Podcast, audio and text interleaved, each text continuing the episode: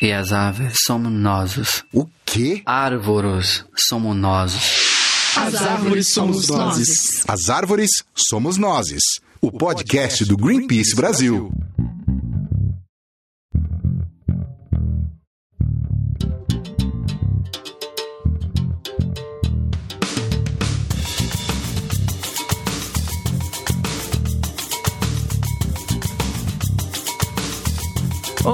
Todas e todos, esse é o As Árvores Somos Nós, o podcast do Greenpeace Brasil. Eu sou Thais Herrero e o tema de hoje é oceanos. Os oceanos cobrem 70% da superfície da Terra e mais de 3 bilhões de anos atrás foram nessas águas que as primeiras formas de vida se desenvolveram e evoluíram até o que hoje são peixes, mamíferos, incluindo nós, seres humanos. Então, nós devemos nosso surgimento aos oceanos, e não é só. Devemos nossa existência a eles, Metade do oxigênio da atmosfera é produzido nos mares e eles alimentam um terço da população mundial. E o que nós estamos dando em troca para os oceanos? Para falar disso aqui, a gente tem hoje o Tiago Almeida, da campanha de Clima e Energia do Greenpeace Brasil. Tiago, em vez de falar pra gente quem é você na fila do pão, fala quem é você na praia. Na praia eu sou aquele que caminha do começo ao fim da praia e tem que encostar o pé na pedra para poder voltar. Muito bom, muito bom. E também tá aqui a Leandra Gonçalves, que é bióloga e pesquisadora na Universidade de São Paulo, trabalha há anos com o tema de conservação marinha. E você, Leandra, quem é você na praia? Olha, se eu tô na praia, eu tô no sol. E se eu tô no mar, eu tô embaixo da água. Muito bem, muito bem.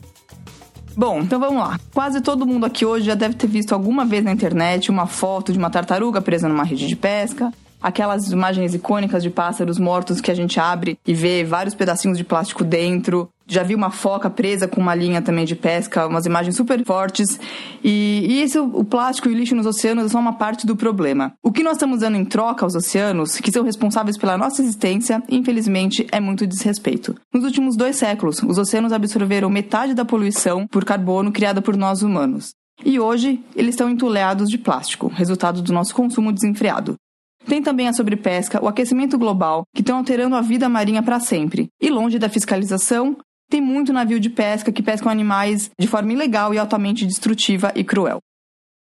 Até algum tempo atrás, a gente acreditava que os oceanos eram tão grandes que a gente nem ia ver o impacto neles, mas hoje está óbvio que não é bem assim. Antes de começar a falar dos problemas dos mares, tem um assunto legal que eu queria trazer aqui pra gente, que na verdade só mostra um pouco mais a importância deles. E quem vai falar é o Tiago.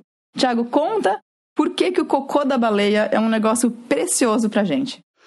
Cocô da baleia é um dos exemplos da importância da interação entre a vida marinha e o próprio ecossistema e o planeta.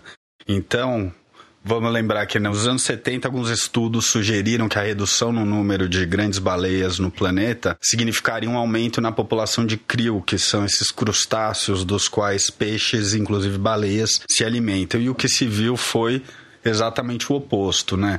Uma das razões é justamente a questão do cocô de baleia. O cocô de baleia, ele, vamos dizer que ele aduba os mares, né? Então, a baleia vai, se alimenta lá nas águas profundas e vem perto da superfície onde ela faz suas necessidades, trazendo com isso muitos nutrientes que fertilizam inclusive o plâncton, que é alimento também de crio de peixes que são alimentos inclusive das baleias, mas também de outras espécies marinhas. Então dá pra dizer que o cocô da baleia está adubando o planeta. Isso mesmo. Enquanto as baleias nadam, elas adubam, vamos dizer assim. É bom, muito bom. Baleias são incríveis. É, eu particularmente gosto muito de baleias. Acho que a Lele também já trabalhou com baleias por bastante tempo. Seres incríveis. E, bom, eu tava aqui lembrando dessa história da adubação das baleias e como uma floresta muito fértil, cheia de árvores frutíferas, a gente tem os mares cheios de peixes, plâncton, enfim, muita vida marinha. E muita gente depende dos oceanos, né? É da água salgada que vem boa parte da alimentação da humanidade e muitas atividades econômicas acontecem lá, como transporte, tem muito turismo relacionado a oceanos saudáveis. Leandra, fala mais pra gente um pouco sobre a importância dos oceanos na vida das pessoas. Olha, eu diria que a nossa vida depende dos oceanos, né, em todos os sentidos. Eu acho que até retomando um pouco esse ponto que o Tiago falou, das baleias adubarem o mar, a cada vez que o mar está nutritivo, os oceanos estão equilibrados, a biodiversidade está saudável nos oceanos, esses nutrientes alimentam também os fitoplânctons. E o que pouca gente sabe, o que pouca gente fala é da importância disso para a regulação do clima do planeta. Então, quando a gente tem um número grande, porém em equilíbrio, né, balanceado de fitoplâncton, eles estão absorvendo CO2 e produzindo oxigênio. Então a gente liga muito essa questão de ah, a Amazônia é o pulmão do mundo. Sem dúvida, a Amazônia tem uma função fundamental no equilíbrio do planeta, mas os oceanos também.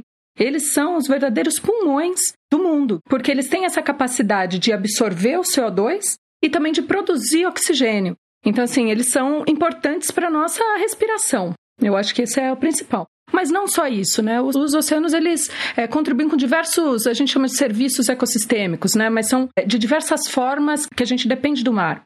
Acho que uma delas é a provisão alimentar.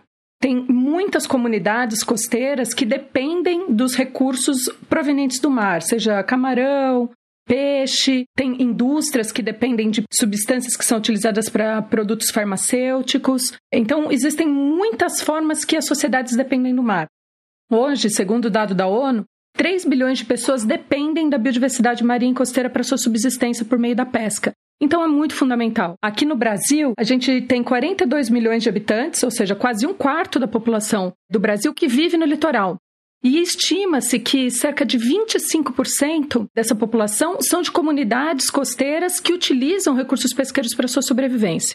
Eu diria assim que o mar ele não é só importante para o ar que a gente respira, mas para a proteína que nos alimenta, para o lazer, para a estética e até mesmo para o bem-estar e qualidade de vida. Muito legal. Acho que todo mundo vai para a praia, come um peixinho. Na verdade, não é só nessa hora que a gente está valorizando, não é nas férias. Tem muita gente que vive mesmo e depende dos oceanos, né? E tem essa, essa história de muita gente morando no litoral tem um dado que é bem impressionante, que assim, 10% da população do mundo mora em regiões de até 10 metros do nível do mar, né? E se a gente fala de aquecimento global, a gente fala de aumento do nível do mar. E aí essas pessoas estão vulneráveis a perderem as casas, a perderem as cidades, porque aumento do nível do mar vai mudar todo o sistema do litoral.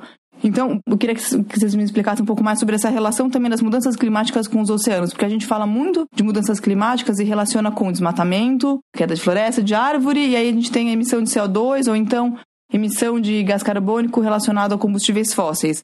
Mas tem também uma parte bem importante sobre os oceanos, de que eles estão sendo impactados por mudanças climáticas e eles também nos ajudam a frear mudanças climáticas, né? Eu sempre costumo dizer que é, os oceanos eles são mocinho e vítima das mudanças climáticas. Mocinho por conta dessa, desse papel importante que eles têm em fornecer bens, serviços, um agente super importante na regulação climática, mas também vítima. Porque conforme a gente está aumentando a nossa emissão de CO2 através das atividades é, humanas, né, através do crescimento, próprio crescimento populacional, a gente também está impactando os oceanos. Então, com essa troca que a gente tem de temperatura né, entre o oceano e a atmosfera, a cada meio grau Celsius que a temperatura do oceano aumenta, isso traz um impacto muito grande para as espécies da biodiversidade marinha. E muitas delas são, inclusive, levadas à morte. Então, a gente tem uma perda de biodiversidade bastante grande. A cada meio grau que o mar aumenta a sua temperatura, muitas espécies sensíveis à temperatura mudam suas rotas migratórias porque não tem mais alimento, mudam suas rotas migratórias porque não toleram essa temperatura. Então, esse aumento da temperatura do mar tem um impacto bastante é, relevante para a biodiversidade. Mas não só isso, esse aumento também causa acidificação de recifes de corais. Então, hoje tem muitas áreas monitoradas onde a gente vê um alto nível de branqueamento de corais, ou seja, uma alta mortalidade das algas que dão essas cores aos recifes de corais. E isso influencia toda a cadeia alimentar do mar. Mas ainda tem um outro problema, que é, além do aumento da temperatura, tem a acidificação dos oceanos, que é um impacto invisível. Né? Então, conforme o mar absorve esse CO2, isso é positivo para a regulação climática, o excesso dessa absorção de CO2 deixa as águas mais ácidas. E esse impacto ainda é muito invisível no fitoplâncton, no plâncton. A gente não sabe o impacto que isso vai ter, até mesmo para a segurança alimentar. Então, ao mesmo tempo que ele é muito positivo para o nosso bem-estar, para a nossa qualidade de vida, no sentido de nos prover coisas maravilhosas, ele também está sofrendo impacto das mudanças climáticas e causando impacto nas pessoas, né, com a elevação do nível do mar. Tem cidades, Rio de Janeiro, Recife, é, que vão ter muitos metros de impacto da elevação do nível do mar. Então eu acho que a gente tem a cada vez mais a que olhar para o oceano quando a gente fala de clima também. E tem também a questão dos, dos recifes de corais, que eles barram um pouco justamente a força do, das correntezas e eles evitam maiores enfim, inundações. Enfim, tem toda uma correnteza ali que eles estão barrando. Quando você começa a perder os corais por branqueamento, pela acidificação, eles também estão deixando as costas mais vulneráveis, né? Mangues também tem toda uma importância de conter também o avanço das águas e a gente. Mangues, quase ninguém fala sobre a importância deles. Os mangues também estocam carbono pra caramba, evitando que mais gás carbônico chegue na atmosfera, mais mudanças climáticas. É todo um ciclo né, muito intenso de problemas e impactos. Algo que a Leandra comentou sobre o aquecimento dos oceanos, vamos lembrar que os oceanos aquecem mais rapidamente do que a atmosfera, ele retém mais calor, ou seja, o impacto que a gente causa na atmosfera, que a gente respira, tem um impacto ainda maior nos oceanos, né? E a gente consegue imaginar as consequências mas a gente não sabe exatamente o nível de gravidade dos impactos que isso vai trazer para os mares, para os oceanos e para os seres humanos. Eu posso estar muito errada e a Leandra pode me corrigir porque ela trabalha com isso há muito mais tempo do que eu. Mas o tema de oceanos e mudanças climáticas não, não era uma relação muito falada até alguns anos atrás. Você está super correta. Eu acho que uma das coisas que a gente precisa trabalhar, inclusive, é em popularizar esse conhecimento sobre a importância dos oceanos para as mudanças climáticas, no ciclo climático. Porque a gente fala muito de mudanças climáticas e a floresta, mudanças climáticas e os vetores de emissão mas a gente fala muito pouco de oceanos e mudanças climáticas, e um reflexo disso é que desde 1997, com o protocolo de Kyoto, os oceanos não vinham fazendo parte das negociações internacionais para as mudanças climáticas. Quando eles começaram a aparecer, eles começaram a aparecer como impactados, então como medidas de adaptação ou medidas de mitigação, mas nunca olhados como um esforço de medir o quanto que os oceanos podem estar absorvendo, aonde que eles estão emitindo, qual é essa conta, esse balanço de carbono, para a gente entender de verdade qual é o papel dos oceanos nas mudanças climáticas. Se não me engano, o último IPCC, o volume 5, é que trouxe um capítulo um pouco mais detalhado de oceanos. Mas ainda assim é muito presente no discurso das pessoas, dos negociadores, a relação muito clara com a floresta, mas não tão clara ainda com os oceanos. Então é fundamental a gente mudar um pouco essa visão e também apresentar os oceanos como importante na regulação climática. E tem também uma relação de, por exemplo, a gente fala de mudanças climáticas, a gente fala de emissão de gás carbônico. Combustíveis fósseis são uma das principais fontes de emissão que a gente tem agora né, na Terra que causa mudanças climáticas. E nos mares também está cheio de áreas de exploração de petróleo em alto mar, que traz vários riscos. Eu queria que o Tiago falasse um pouco disso, que eu sei que é bem a área dele. Como é que, como é que tá a vida do, né, dos seres marinhos com esse monte de, de plataforma de petróleo aí mundo afora? Pois é, a ameaça aos oceanos não vem só das mudanças climáticas, do aquecimento global, da pesca industrial predatória. A ameaça aos oceanos vem também da exploração de petróleo offshore, né? Como a gente chama a exploração no mar. O petróleo é uma das fontes fósseis mais causadoras do aquecimento global, que mais contribuem para o aquecimento global, né?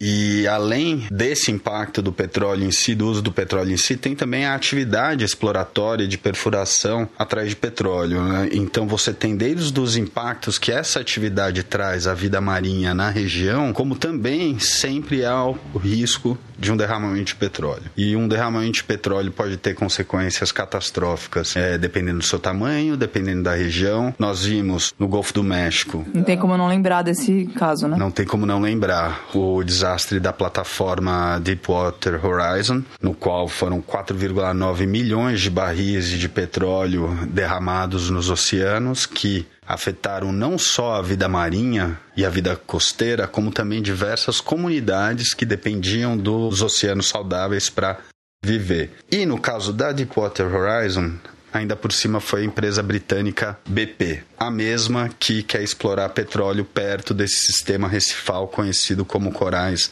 da Amazônia. A mesma empresa que causou o maior derramamento de petróleo em mar da história que é explorar petróleo perto da costa do Amapá, perto desse sistema recifal que tem um papel importante para a vida, para biodiversidade, para reprodução de espécies, para alimentação e que a gente ainda não conhece direito. Lembrando que esse sistema recifal está em profundidades muito altas, ou seja, eles são, como eu posso falar? Vamos lembrar que os corais da Amazônia, esse sistema recifal, ele se encontra em águas profundas, né, entre 60 metros chegando até 220 metros. Eles estão, boa parte desse sistema recifal está embaixo da pluma do rio do Amazonas, que é bastante turva e impede que a luminosidade passe. Então a gente nem mesmo entende toda a dinâmica da vida nessa região, não entende a importância dessa região para a manutenção de estoques pesqueiros que são importantes não só para renda de comunidades do Amapá, mas inclusive para a segurança alimentar. Não entende porque ainda é uma descoberta super recente, né? O estudo que provou a existência deles é de 2016. Isso mesmo, a existência desse sistema recifal foi revelada ao mundo em 2016 por um grupo de cientistas brasileiros. Em 2017 e 2018, Greenpeace levou uma expedição com cientistas também para a região dos corais da Amazônia. Em 2017 para fazer as primeiras imagens, em 2018 para continuar com a pesquisa científica. E tudo isso vem se mostrando fundamental nessa nossa campanha, no nosso trabalho para defender os corais da Amazônia. É importante a gente deixar claro e ouvindo toda a nossa conversa aqui que proteger os oceanos e a sua biodiversidade é contribuir não só para a luta contra as mudanças climáticas e o aquecimento global, mas também para a nossa própria sobrevivência aqui. Isso é, é interessante porque é mais do que falar que a gente tem que proteger os mares para salvar baleias e que são incríveis, vamos salvar baleias e peixes, etc. A gente está falando da nossa própria sobrevivência, do bem-estar da humanidade. Longe de ser um, ter que ser um argumento que faça com que as pessoas se convençam a proteger os oceanos, porque não tem que ser uma coisa egoísta, né? Eu acho que as pessoas às vezes não conectam tanto. A pauta ambiental fica muito, ah, ecologia, vamos salvar bichinhos. Não, a gente está falando do bem-estar geral, de todo mundo que está aqui principalmente das próximas gerações, especialmente os nossos netos. Que tipo de oceanos e praias a gente está deixando para as próximas gerações? Já que eu falei da ameaça do petróleo aos corais da Amazônia, Vale ressaltar que não são só os corais da Amazônia que estão ameaçados pelo petróleo no Brasil. A gente acabou de ter uma decisão equivocada do presidente do Ibama de autorizar a Agência Nacional de Petróleo a oferecer blocos próximos à região de Abrolhos. E aí nós temos aqui a Leandra que pode falar muito melhor da importância desse ecossistema dessa região para a biodiversidade marinha no Atlântico Sul. É, assim como os corais da Amazônia, né, eu diria que Abrolhos é assim uma área altamente importante para a biodiversidade. Até então, é a maior área de recifes de corais de todo o Atlântico Sul. E a região do litoral da Bahia, principalmente o sul da Bahia, é uma das regiões mais produtoras de peixe do Brasil. Então, assim, é, qualquer acidente, como o Tiago falou, né, é muito prejudicial para a biodiversidade, para as comunidades tradicionais, para a saúde dos oceanos, que é de onde depende a nossa qualidade de vida, né? Então, assim, eu diria que se existem algumas joias, alguns pontos especiais da nossa zona costeira que devem ser protegidos, certamente a Brolio estaria dentro desse pacote. Então, assim, Acho que é, o mundo está discutindo uma transição para um, um mundo mais renovável, né? A gente pensar em ofertar, como está sendo ofertado, blocos para exploração de gás e óleo no entorno de Abrolhos, certamente me parece um grande retrocesso. Sem dúvida. Acho que a gente já provou que não precisa de energias fósseis, mais exploração de petróleo, mais energias fósseis, para mais mudanças climáticas, aquecimento global, enfim. É isso, é esse ciclo que está todo conectado e a gente já está encontrando soluções. Já dá para falar de soluções sem ter que colocar ecossistemas importantes em risco. Bom, e aí a Leandra falou que Abrolhos é uma região super importante para peixes. Recifes de corais, no geral, são áreas de. são berçários, né? De espécies de peixes e outras espécies, onde eles se alimentam, vão para reproduzir, ter seus filhotes. Então, quando a gente fala desses ecossistemas, geralmente eles estão muito conectados à importância também pesqueira. E hoje a gente tem a pesca como um dos problemas dos mares, o que é quase controverso, porque é claro que os peixes vêm dos mares, mas a gente está pescando tanto que quase um terço dos estoques pesqueiros do mundo já foi esgotado e mais a metade está no limite máximo. Ainda tem todos os impactos dos animais que, quando a gente fala de pesca, 300 mil baleias, golfinhos e botos são mortos todos os anos como vítimas da pesca. Como é que a gente consegue né, ter oceanos que nos provêm alimento e alimentam a humanidade sem que a gente consiga ter esse impacto tão pesado como a gente tem hoje? Eu acho que uma das formas da gente olhar a questão pesqueira é, na verdade, primeiro, tendo informação sobre ela. E esse é o maior problema aqui no Brasil. Desde 2005, 2006, que a gente não tem uma estatística pesqueira. Então a gente não sabe quanto de peixe que a gente tem no mar.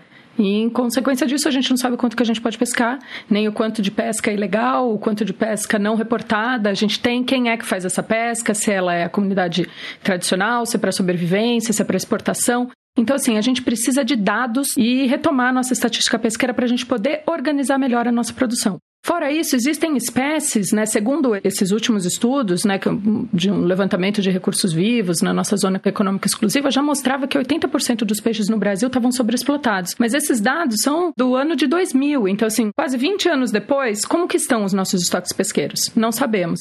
Então, hoje, se as pessoas querem consumir sustentavelmente, a gente não tem essa informação na ponta da língua. Então, assim, precisamos saber qual peixe que a gente tem. E em relação à pesca, é importante diferenciar a pesca industrial predatória da pesca artesanal feita por comunidades, como as comunidades costeiras do Amapá, que estão ameaçadas pela possível exploração de petróleo perto dos corais da Amazônia. Uhum, sim, sem dúvida. Existe pesca artesanal e pesca industrial. Quando a gente fala desse alto impacto, é, no geral é da pesca industrial, que faz o que eles chamam de pesca de arrasto, que é super devastadora, né, para o fundo dos oceanos, junto com os peixes que eles vão vender, enfim, eles trazem pedaços de corais, enfim, é, é bem. é super impactante.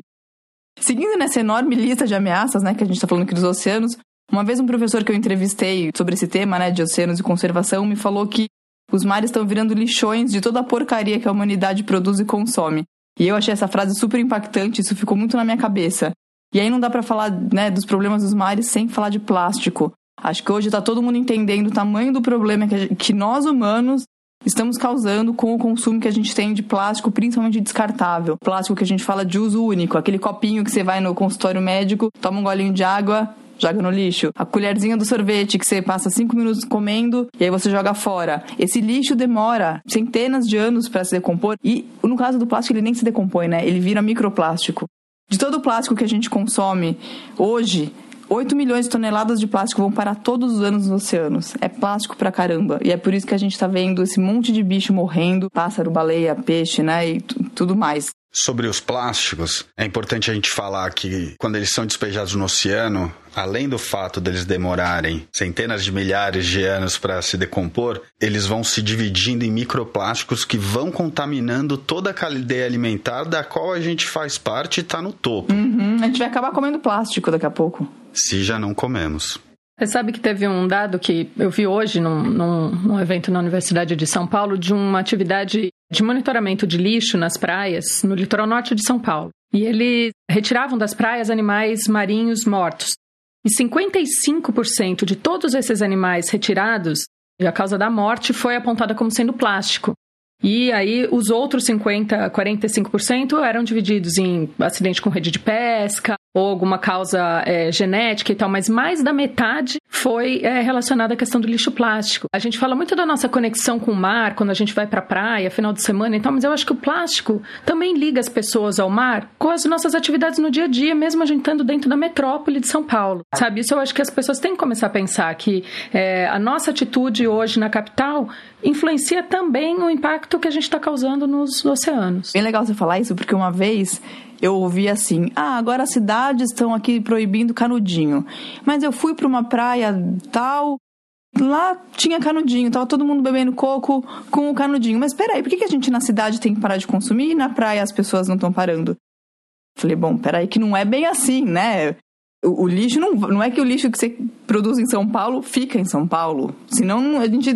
Né, é, é outra relação que a gente tem que ter. Tem que, a gente tem que repensar o nosso consumo de forma geral.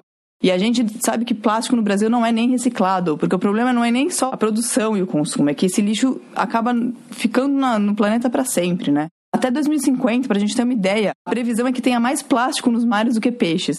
Então a gente está tirando a vida dos oceanos para fazer um grande caldeirão de plástico e lixo, em boa parte desnecessário, né? Não, e já tem vários trabalhos publicados que mostram que também uma boa parcela, e esse dado não é do Brasil, mas que mostram que uma parcela do lixo encontrado no mar, ele não é proveniente da região costeira. Ele chega no mar através dos rios. Ou seja, de fato, o nosso papel, a nossa postura, o nosso comportamento na cidade está sim tendo uma influência direta na região costeira. Sim, sem dúvida. Eu lembro que no Rio de Janeiro, na parte da Baía de Guanabara, que tem uma concentração, por conta da maré, a concentração de lixo ali é altíssima, é altíssima. Quando você faz o caminho, uma vez eu fiz para uma, uma, reportagem que eu estava pesquisando, você vai vendo que o lixo vem sendo trazido de todo, né, do Rio de Janeiro como um todo, assim, ele acaba chegando na Baía de Guanabara e ele fica lá. Então, não adianta a gente culpar só quem está na praia comendo hum. sorvete e tomando água de coco no canudo, né? Pelo contrário, no Brasil, cerca de 80% da população vive em cidades. E é nas cidades onde ocorre o maior consumo. Então, sim, nós das cidades estamos sim contribuindo e muito para isso. A questão do canudo de plástico, ela é simbólica, ela mostra o dano que o plástico em si está causando ao nosso planeta. Mas, ao mesmo tempo que ela é um primeiro passo, ela não é suficiente. Que você falou, Thais, a gente precisa acabar com o uso único do plástico. Já existem as alternativas aí. Uhum. É, felizmente tem aparecido bastante, né? O é, plástico de copinho de mandioca, como é que chama? De. Canudo de aço, inox. É, também, mas tem até uns descartáveis, que aqui no Greenpeace a gente usava nos eventos, que é um copinho que está escrito Eu já fui mandioca. Então é um recurso natural, que vira um copinho, aí muito melhor, né? Inclusive, aqui no Greenpeace a gente tem grupos de voluntários no Brasil inteiro. Vários deles fazem um trabalho muito legal, que é recolher lixo na praia, né? E a Solange Nascimento, que é do grupo de voluntários de São Luís, mandou um áudio pra gente contando justamente isso, é, sobre esse trabalho super bacana que eles fazem. Vamos ouvir. Eu me chamo Solange Souza e sou voluntária do Greenpeace, São Luís, Maranhão. Então, eu participei recentemente da ação da limpeza na praia e foi de uma experiência linda, linda, linda. A gente acaba conhecendo o que está acontecendo nos oceanos, acaba vendo na internet, na TV, lendo um pouco, mas ver com os nossos próprios olhos, agir, participar de uma ação é totalmente diferente. A gente vê que é muito mais do que só o que eles estão colocando. A gente vê que é todo tipo de lixo que você imaginar tem, de todos os tamanhos, da degradação deles, o tempo que eles já estão. Então, é uma forma de se conscientizar mais e mais e mais ainda e sempre estar tá fazendo nossa parte. E o nosso grupo do Greenpeace participou e foi lindo, todo mundo se engajou, todo mundo ficou muito presente. O grupo fez a seleta, a gente fez a classificação das seletas, algumas pessoas com vidro, metal, plástico, para a gente estar tá conseguindo fazer o descarte corretamente. E o nosso grupo foi super engajado, super firme. Foi muito importante para todos nós. Obrigada, Solange. Muito legal isso.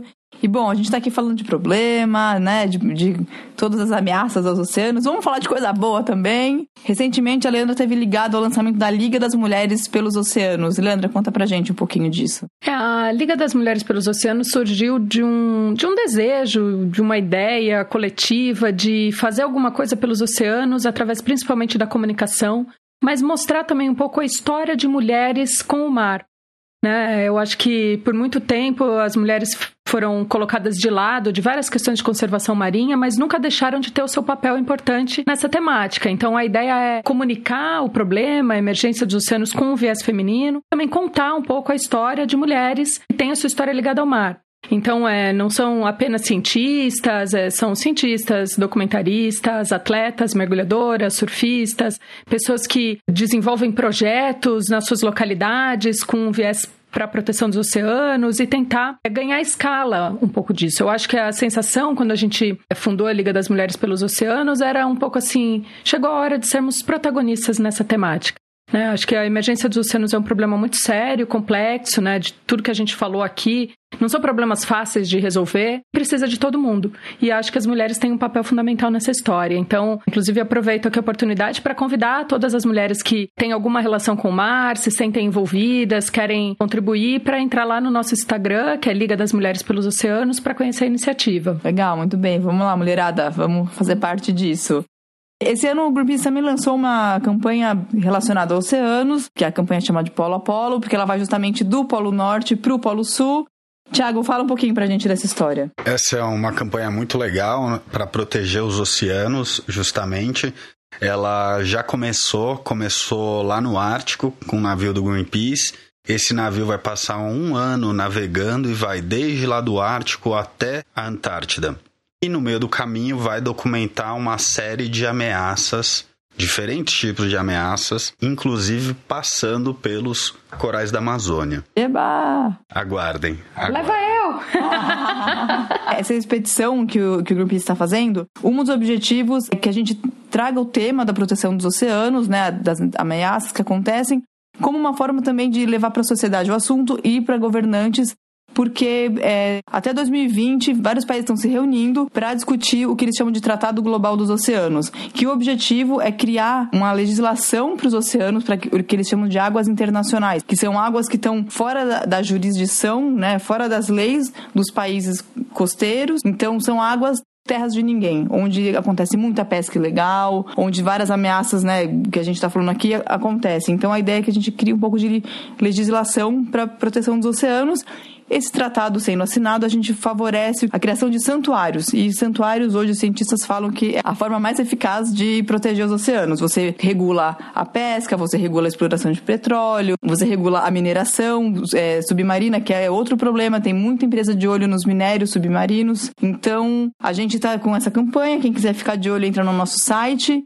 O objetivo do, dos cientistas é que a gente consiga chegar em 2030 com 30% dos oceanos preservados. Hoje, para a gente ter uma ideia, a gente tem 3,5% no mundo inteiro. Então, ainda temos um caminho muito grande aí para chegar com essas águas salgadas protegidas. Aproveitando aqui fazer a propaganda, quem quiser saber mais disso, no nosso site tem uma petição Proteja os Oceanos.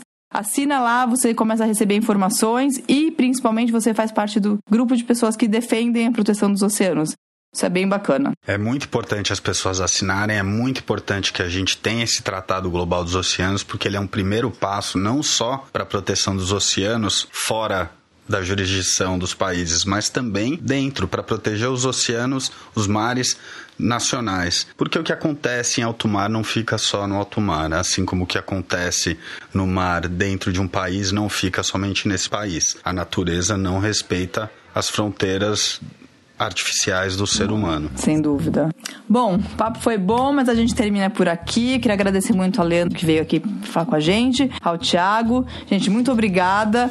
Continue aí no trabalho super importante de vocês pela causa dos oceanos. Ah, obrigado a todos que chegaram aqui até o final com a gente ouvindo. Se você quiser saber mais sobre os temas que a gente discutiu aqui, acesse o nosso site e confira os links para saber mais. Se quiser enviar um comentário pra gente, manda uma mensagem nos comentários do blog ou um e-mail para social.br@greenpeace.org com o número do episódio. Valeu, gente, até a próxima. Tchau. Tchau.